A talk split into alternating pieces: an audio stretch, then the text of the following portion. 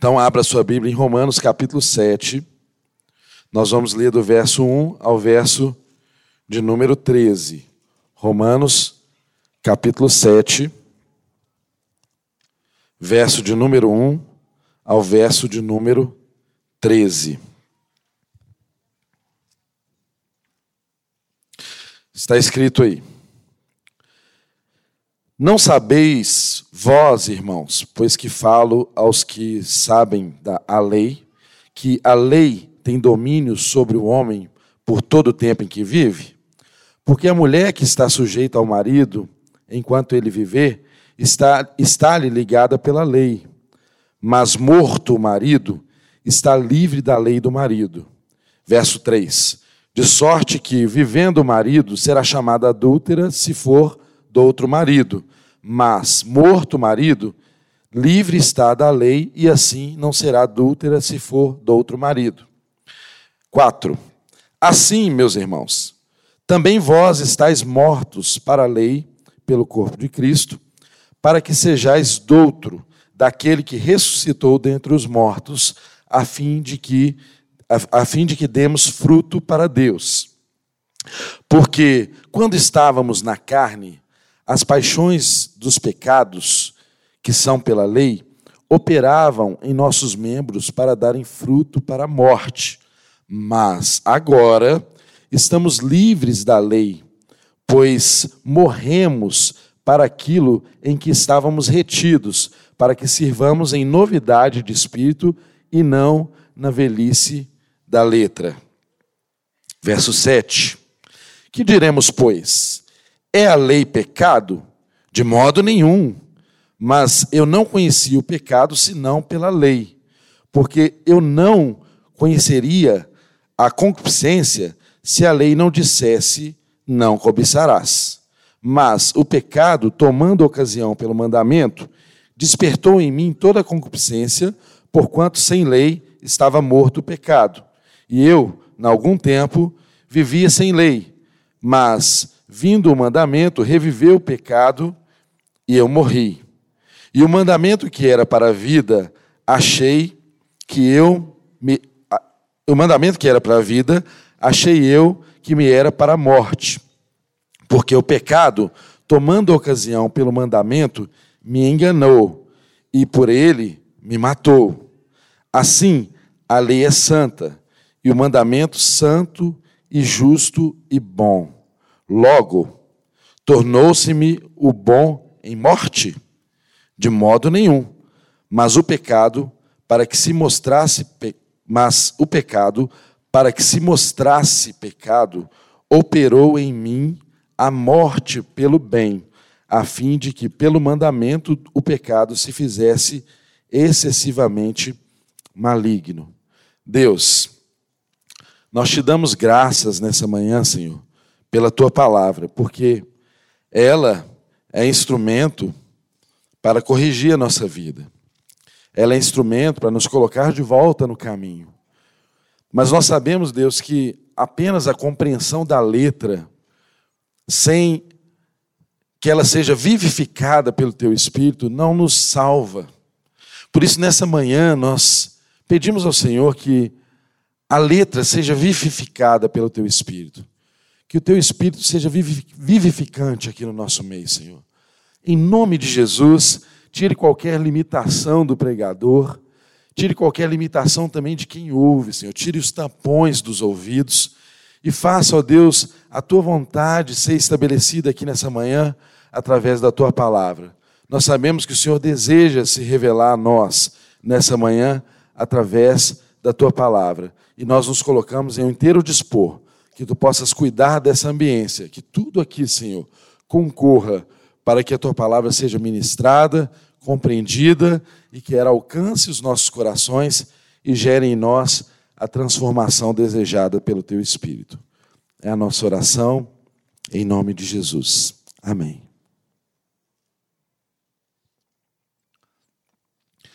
Queridos, estamos aí estudando Romanos.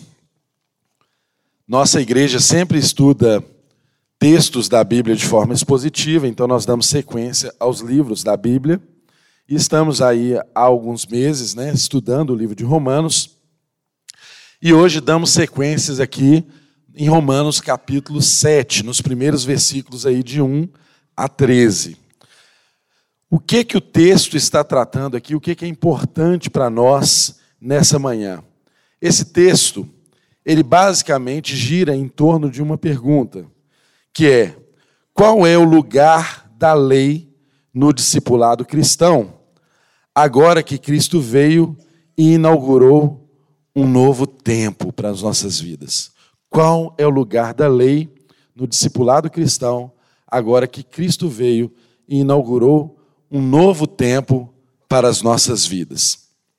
Para compreendermos melhor esse texto, nós temos que fazer uma breve, um breve resgate aqui do que Paulo tratou no livro de Romanos, até chegarmos aqui nesse ponto do capítulo 7. E ele pontuou muito bem aqui que nenhum ser humano jamais conseguiu obedecer à lei e, portanto, não pode a lei ser um meio de condução da nossa salvação. Paulo nos ensinou nos capítulos anteriores isso de uma forma muito clara. Nenhum justo sequer há. Nenhum de nós somos justificados por meio de nossas atitudes. Nenhum de nós, por mais que quiséssemos, poderíamos, na nossa força, produzir um efeito tal que impressionasse Deus e dissesse Deus assim: ó, oh, como esse meu filho agiu bem, ó, oh, como ele é bondoso, ó, oh, como ele é cumpridor da lei, ó, ele merece ser salvo. Jamais. Paulo nos ensina nos primeiros capítulos que nem os judeus que se gabavam da lei, que se gabavam de ser portadores da lei do Senhor, conseguiam cumprir os preceitos da lei era muito mais religiosidade, era muito mais da boca para fora. Os preceitos não eram cumpridos. Também, de igual modo, ele nos ensina que aqueles que queriam viver a parte de Deus, os gentios que escolheram viver como se Deus não existisse, ele disse para eles também: olha, vocês também são indesculpáveis, porque até a natureza revela a existência de Deus. Ninguém escapará do juízo de Deus. Deus se revela na medida dele para todos os povos, e todos são alcançados, de modo que todos são responsáveis. Então, Paulo deixou isso muito claro, que a lei ela tem uma função que é de nos conscientizar do pecado e nos condenar no pecado. A lei é como se fosse um espelho para nós. Ela mostra quem de fato nós somos. E aí quando nós olhamos, enxergando, enxergamos quem nós somos, aí sim, nós vemos o verme que nós somos diante de Deus. E aí, nós nos humilhamos. E aí, nós compreendemos que nenhum esforço nosso pode produzir salvação em nós. E aí, quando a gente está no fundo do poço e entende que a gente, por nós mesmos, não temos condições de resolver esse problema, o que nos resta é levantar as mãos em busca de alguém que possa nos tirar desse buraco. Só Jesus Cristo pode nos salvar. E esse é o papel da lei. A lei mostra para nós quem nós somos e revela para cada um de nós que nós precisamos de alguém que é superior à lei para nos alcançar e para nos tirar do lugar onde nós estamos. Toda pessoa que se converteu a Jesus Cristo, todos que foram alcançados pelo Evangelho, passaram um dia por esse caminho de se reconhecer pecador de entender a sua miséria e, a partir disso, levantar as mãos e falar: Eu preciso desesperadamente de um Salvador. Meu irmão e minha irmã, eu oro para que o Espírito de Deus te convença dessa realidade. Se de alguma forma você ainda não compreendeu isso, que o Espírito de Deus te mostre, porque nenhum pregador pode fazer isso. Só o Espírito de Deus pode nos convencer do pecado, da justiça e do juízo. E quando ele nos convence do pecado, da justiça e do juízo, a única coisa que nós podemos fazer diante de Deus é levantar as mãos e dizer assim: Senhor, eu preciso ser salvo, eu preciso ser alcançado por Sua graça. Eu não dou conta sozinho, eu não consigo resolver esse problema. Eu estou separado de Ti. O bem que eu quero fazer, eu não faço. O mal que eu não quero, isso faço. Essa luta constante em todo aquele que é alcançado pelo Espírito de Deus. E Paulo deixa isso muito claro nos textos anteriores. Então, a lei, ela serviu então para definir o pecado como uma transgressão. E o pecado como uma transgressão, ele produz a ira de Deus. Só que a ira santa de Deus, ela foi paga, mas foi descarregada sobre o filho dele. Então, o que nós alcançamos por graça, graciosamente alcançamos, teve um preço muito alto, meu querido irmão. O Filho de Deus morreu por mim e por você. Ele assumiu o nosso lugar. Ele chegou ao nosso nível. Ele veio às regiões inferiores. Ele assumiu a nossa forma, a forma de homem. Sendo Deus, ele não teve por usurpação o ser igual a Deus. Antes, ele esvaziou-se de si mesmo, assumiu a forma de homem, viveu qualquer situação que você, que você pode viver e achar que é difícil de sair dela. Ele viveu. E ele venceu todas elas, sem pecado. Porque ele era Deus? Não. Não apenas porque ele era Deus, porque sendo Deus, ele assumiu a forma de homem. Porque se eu e você pensarmos que ele fez isso porque ele era Deus, temos aí uma boa desculpa para dizer, ele fez assim porque ele era Deus, eu não sou. Mas não. Jesus era perfeitamente Deus e perfeitamente homem. Jesus foi tentado como eu e você somos tentados, mas ele venceu a cada tentação. Triunfou, foi à cruz do Calvário. E quando ele estava ali para ser crucificado, na oração dele nós percebemos que o segundo Adão, Jesus Cristo, fez tudo diferente do primeiro. Porque o primeiro Adão quis fazer a vontade dele. Ele quis comer do fruto do conhecimento do bem e do mal. Ele quis fazer a vontade dele, ele declarou para Deus: Deus, eu quero seguir o meu próprio caminho, eu quero fazer a minha vontade, eu quero ter as rédeas da minha história, eu quero construir a minha história. Já o segundo Adão, Jesus Cristo, ao se ajoelhar, a oração dele foi: Deus, se possível, passe de mim esse cálice. Mas, ah, meus irmãos, como é bom ter mas nas Escrituras, não é? Mas que seja feita a tua vontade. E ele permitiu que Deus fizesse a vontade dele. Ele se submeteu à vontade de Deus. E por isso eu e você estamos aqui. Por isso o mundo é viável, porque o sacrifício de Jesus já era conhecido e efetivo antes da fundação do mundo. Essa compreensão tem que arder no nosso coração. É de graça? É mas teve um preço de sangue que foi pago por mim e por você. A justa ira de Deus foi descarregada sobre o filho dele. E é por isso que eu e você estamos aqui. Fomos salvos por uma graça tão maravilhosa, mas alguém pagou um preço. Ele sim é o único que foi justo perante a lei. Ele sim pode se gabar disso. Nenhum de nós podemos. Nenhum de nós. Não há um justo sequer. Só Jesus, que é justo e justificador de todos nós. Amém? Você toma posse dos atos de justiça de Jesus? Você toma posse da justificação que ele produziu em mim e você?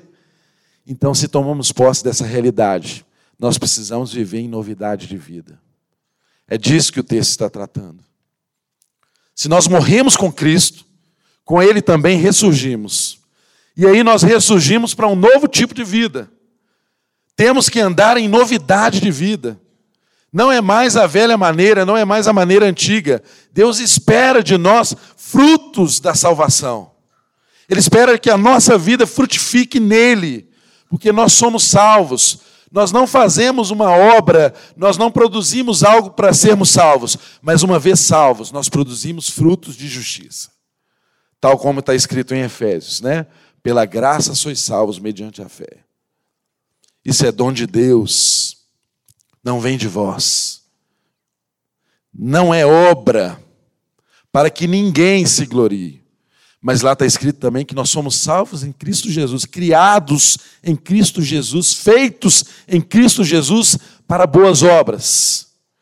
Então, essa virtude daquilo que nós somos em Deus, necessariamente ela tem que manifestar em nós. Ela tem que ser traduzida na nossa vida diária. Porque apenas a letra não é suficiente. Mas quando a letra é vivificada pelo Espírito vivificante, aí nós começamos a viver uma vida parecida com o que Jesus viveu. Aí ele começa a ser o parâmetro para cada um de nós. E o texto nos ensina aqui de uma forma tão linda isso. Eu vou ser breve, prometi e vou cumprir. Mas o texto diz assim: Não sabeis vós, irmãos, pois falo aos que sabem da lei. A lei tem domínio sobre o homem por todo o tempo em que vive. Porque a mulher que está sujeita ao marido enquanto ele vive, a ele está ligada pela lei. Mas se ele morre, ela está desligada dele. É interessante, parece que Paulo está tratando aqui de questões de casamento, mas não, o pano de fundo não é esse. Ele está dando apenas um exemplo, mas o ponto aqui fundamental é você ligar o que ele está falando nos primeiros versículos com o versículo de número 4. Quando ele começa dizendo assim: Olha, assim, meus irmãos, também vós estáis mortos para a lei pelo corpo de Cristo, para que sejais doutro, daquele que ressuscitou dentre os mortos. Ele está falando de uma lei que liga o marido à esposa e está falando que a morte desliga. Da mesma forma, ele está lembrando a nós que em Cristo Jesus nós somos mortos para o pecado, nós somos mortos da condição que era imposta sobre nós de termos que salvar a nós mesmos. Fomos justificados em Cristo Jesus. E por isso nós temos que viver a partir desse novo marido que nós temos, que é Cristo Jesus. Nós somos a igreja, nós somos noiva. Esse casamento implica em responsabilidades e uma nova forma de viver.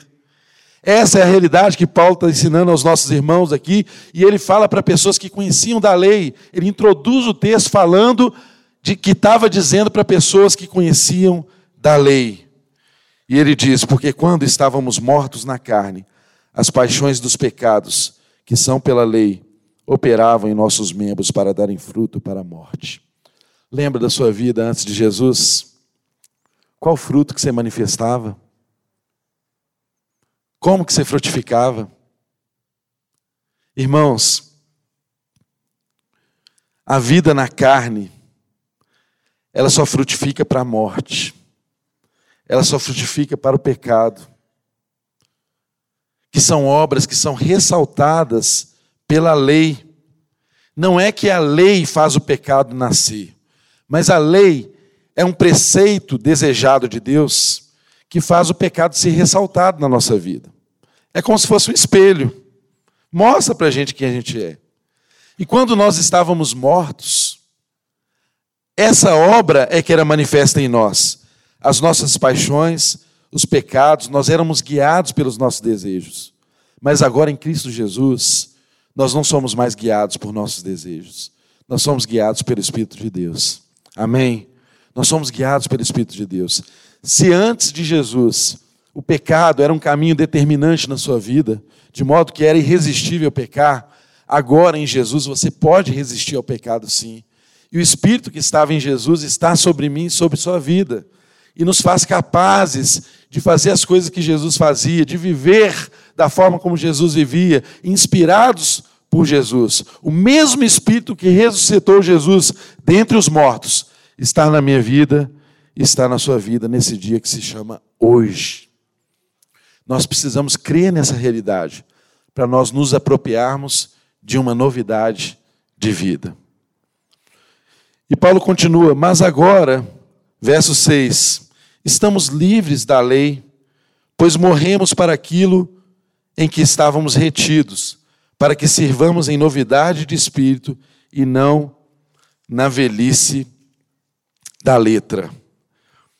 Irmãos, Será que Paulo, o apóstolo Paulo, ele está ousando descartar a lei? Será que é isso que Paulo está dizendo aqui? Que nós não precisamos mais da lei? Estamos livres completamente da lei? E aqui eu faço um ponto importante.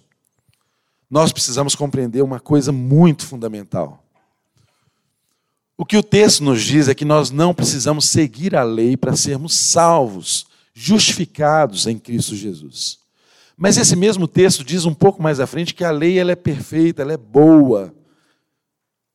Porque a lei ela estabelece um padrão de Deus para o seu povo. A lei moral, a lei moral de Deus, ela não foi revogada. É verdade que vários aspectos cerimoniais da lei não existem mais, nós não precisamos seguir. Mas a lei moral, ela não foi revogada. Então, essa liberdade que nós temos a partir de Cristo Jesus, ela nunca deve nos levar a uma libertinagem. E é, e é, e é necessário nós compreendermos aqui esse termo, não estamos mais debaixo da lei, como Paulo expressa. Porque há pessoas que pensam assim: ah, não estamos mais debaixo da lei. Então, tudo pode. Tudo pode. E há categorias de pessoas que pensam que isso é, essa declaração de Paulo, na verdade, é um antinomismo. É como se fosse uma revogação das normas. E aí começam a viver como. E há pessoas que pregam, que ensinam isso, e há até irmãos nossos que pensam dessa forma, que como se a única lei que existisse agora era a lei do amor. Então eu não me submeto a mais nada. É só amor, porque Deus é amor. Deus é amor. Então, eu estou livre da lei. Eu não tenho mais padrão de moralidade, porque tudo que é feito com amor é permitido. Será que é assim, meu irmão? Será que esse é o preceito de Deus? Será que é isso que Paulo desejava ensinar? Esse é um, um termo muito comum na nova, é, chamado até de nova moralidade, né, que veio à tona a partir da década de 60, mas que continua em voga no, nos nossos dias, né, que sustenta exatamente isso. Que a lei foi abolida para os cristãos e que o único e absoluto mandamento que restou foi o amor. E até justificam assim: ah, o fim da lei é Cristo. Chegou em Cristo, acabou. Não tem mais nada, é só o amor. Será? É claro que tudo vai redundar no amor. É claro que tudo vai redundar no amor. Mas Deus faz exigências de nós, Ele espera algo de nós. Nós precisamos fazer a diferenciação não precisamos fazer absolutamente nada para sermos justificados. Não precisamos e não conseguimos fazer nenhuma contribuição à obra de Cristo Jesus na cruz do Calvário. O sacrifício é pleno, pronto e acabado. Estamos salvos nele. Agora, uma vez salvos, inicia-se em nossa vida um processo de santificação. E aí eu e você precisamos nos esforçar. Ah, também é pelo Espírito. É, é pelo Espírito. É pelo Espírito que nós somos santificados. É o Espírito que nos santifica. Mas nós precisamos fazer escolhas. Nós precisamos fazer renúncias. Nós precisamos escolher fazer a vontade de Deus. E isso dói. Se doeu em Jesus, por que, não doeria em mim e você? Você é melhor que Jesus? Você acha que vai ser fácil? Não é não será e ele não prometeu que seria. Processo de santificação exige sim uma atitude de esforço. Exige sim um esforço nosso. Sempre na dependência do Espírito de Deus, mas precisamos nos esforçar. Precisamos desejar melhorar. Precisamos desejar avançar. E o texto continua dizendo aqui para a gente encerrar esse momento. Que diremos, pois? É a lei pecado? De modo nenhum. Mas eu não conhecia o pecado senão pela lei, porque eu não conheceria a consciência se a lei não dissesse não cobiçarás. Irmãos, esses que pensam que são antinomistas, né? Eles pensam que a lei deve ser revogada, que a lei é a fonte do pecado. Mas a lei não é a fonte do pecado. A lei apenas revela a situação pecaminosa. Quando Paulo tem essa conclusão muito clara na vida dele, ele entende que pecado é ele. Aí ele diz: Miserável homem que sou, quem me libertará do corpo dessa morte? É uma condição, não é necessariamente a lei. E aí nós precisamos compreender com muita clareza a relação, as atitudes que nós podemos ter diante da lei, para com a lei, da nossa relação com a lei.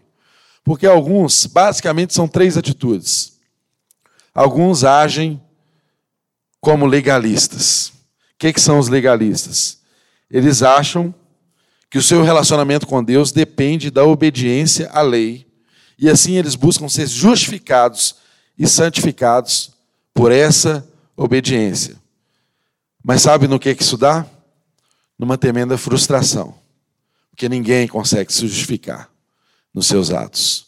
Ninguém consegue produzir uma obediência que seja justificável diante de Deus. E aí, as pessoas nos dias de hoje ainda continuam carregando uma lista do que pode fazer e do que não pode fazer. Esse é o código de conduta do legalista. A vida dele é medida pelo que se pode, pelo que não se pode fazer. Não há fluência, não há vivacidade, não há fluir do espírito. Agora, há outros também, esses antinomianos, vamos dizer assim, ou libertinos. Eles culpam a lei por seus problemas e a rejeitam completamente. Declaram-se livres de suas exigências. E diz assim: é só o amor. Não é?